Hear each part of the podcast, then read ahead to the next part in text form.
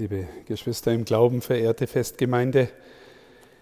Über zwei Stichworte möchte ich mit Ihnen nachdenken, die uns diese beiden Texte der Lesung und des Evangeliums heute vorschlagen.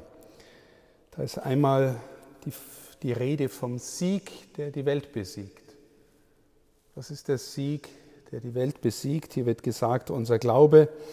Was bedeutet es, dieser Sieg? Oder was bedeutet es, im Sieg zu leben? Und das zweite Stichwort, das so oft in den Evangelium und auch aus dem Mund Jesu kommt, ist die Wachsamkeit, die Mahnung, wachsam zu bleiben. Wie hängen die beiden Dinge zusammen? Zunächst zum Sieg. Ich glaube, liebe Schwestern und Brüder, jeder und jede von uns hat in sich in seiner Seele eine Art Wunde. Eine Wunde der Heimatlosigkeit. Eine Wunde, die nach letzter Orientierung ruft. Eine Wunde, die bei manchen Menschen größer, bei manchen kleiner ist. Vielleicht, wenn man das Glück hatte, in einer guten Familie aufzuwachsen oder von geliebten Freunden oder liebenden Freunden und Menschen umgeben zu sein, dann ist die Wunde womöglich etwas kleiner. Aber wer ehrlich mit sich in, in den Grund seiner Existenz geht, der spürt, dass sie nicht geschlossen wird. Und diese Art existenzielle Heimatlosigkeit, vielleicht auch Haltlosigkeit, versucht uns dazu, uns mit allen möglichen äußeren Mitteln Halt zu geben, selber nach diesem Halt zu verlangen. Und die Klassiker, die uns diesen Halt vermeintlich geben können, sind Macht. Ich kann in dieser Welt Macht und Einfluss ausüben. Reichtum, ich habe so viel Besitz, dass mir im Grunde nichts passieren kann.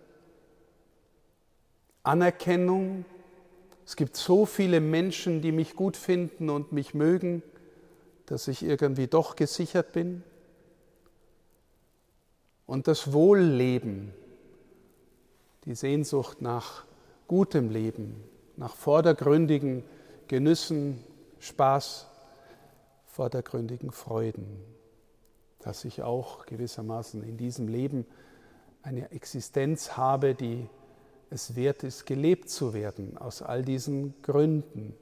Nichts davon ist einfach in sich schlecht. Aber wenn ich danach strebe, dass Sie diese Dinge mein letzter Halt sein sollen, das Loch, das Innere der metaphysischen oder existenziellen Heimatlosigkeit zu stillen, dann werde ich irgendwie merken und immer mehr merken, das macht es nicht.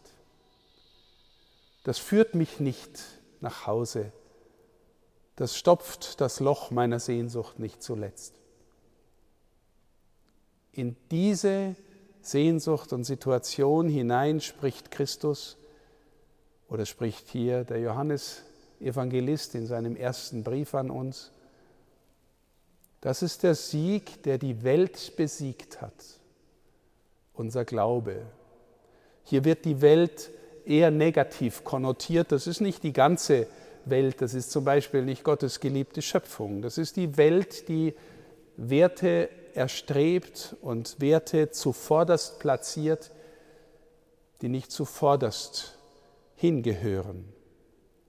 Das ist der Sieg, der die Welt besiegt hat. Unser Glaube der Johannesbrief, der erste Johannesbrief beschreibt auch einmal die, die Welt unter dem Stichwort Begierde, Begierde des Fleisches, Begierde der Augen und das Prahlen mit dem Besitz. Das geht in die Richtung dessen, was ich an die Grundversuchungen genannt habe. Wie überkommen wir diese Sehnsüchte?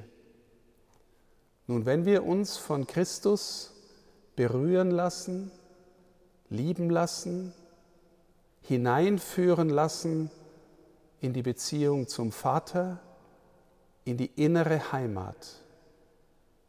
Wer einmal spüren darf, liebe Schwestern und Brüder, weil er an Christus glaubt, ist er mit dem Vater versöhnt. Weil er an Christus glaubt, darf er mit allem, was er hat und ist, nach Hause kommen und erlangt inneren Frieden, Versöhnung, Vergebung und lernt aus der Tiefe innerlich zu bejahen, ich glaube und lebe, dass ich wirklich ein Kind des Vaters bin und dass mich Christus nach Hause geliebt hat. Wenn ich darin stehen kann, innerlich, dann lebe ich im Sieg.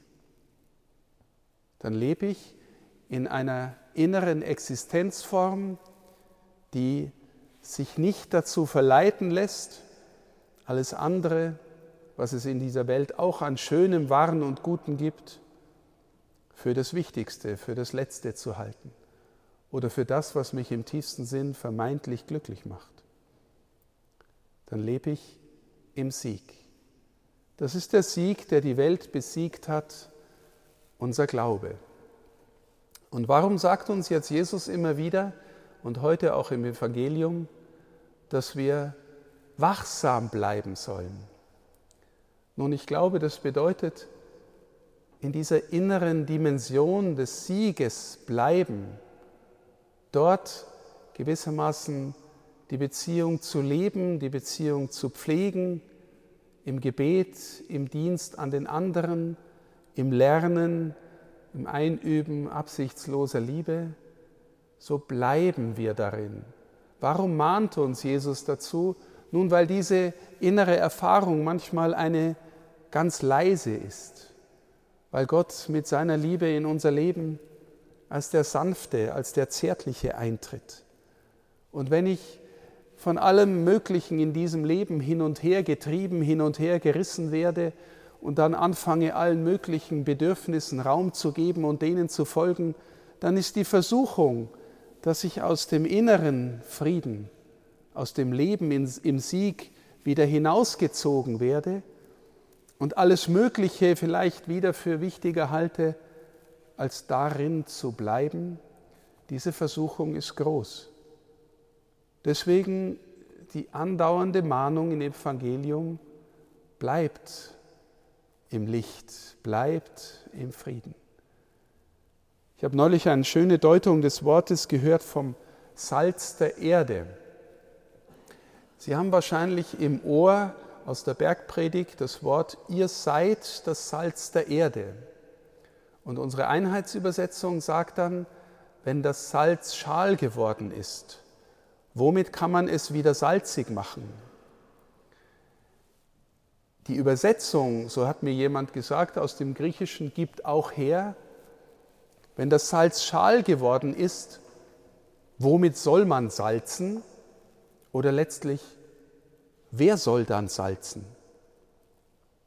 Wenn wir die Dimension, die innere Dimension des Sieges verlassen und uns permanent in der Oberfläche bloß dieser Welt bewegen, dann verlieren wir auch den Geschmack, den wir beauftragt sind, der Welt zu geben. Wer soll dann salzen, wenn wir nicht die Erinnerungszeichen sind dafür, dass es eine Lösung gibt für die Sehnsucht der Menschen nach der Heimat, eine Lösung gibt für das metaphysische Loch, das existenzielle Loch, das in uns gehend als Wunde da ist. Ihr seid das Salz der Erde. Wenn jemand in diesem Sieg so lebt, wie es der Johannesevangelist beschreibt, dann hat das etwas Anziehendes, etwas Strahlendes, etwas auch was die Welt, der Welt Geschmack gibt. Und bei den Märtyrern, und wir verehren heute den heiligen Maximilian, ist dieses Leben im inneren Sieg offensichtlich so tief, so kräftig, dass sie sich auch durch die Bedrohungen, durch die Gefahren dieser Welt nicht da rausbringen lassen, dass sie auch in äußerster Bedrängnis keine Kompromisse eingehen und diesen inneren Ort des Bekenntnisses zu ihrem Herrn verlassen, die bereit sind, für dieses Bekenntnis in den Tod zu gehen. Und so erst recht Salz der Erde sind, die der Welt einen Geschmack geben, der über die vielen Jahrhunderte bis heute zu uns reicht, bis zu dieser Feier hier im Dom. Das ist der Sieg, der die Welt besiegt hat, unser Glaube. Bleiben wir in diesem Glauben, dann sind wir Salz der Erde und Licht der Welt. Heiliger Maximilian, bitte für uns.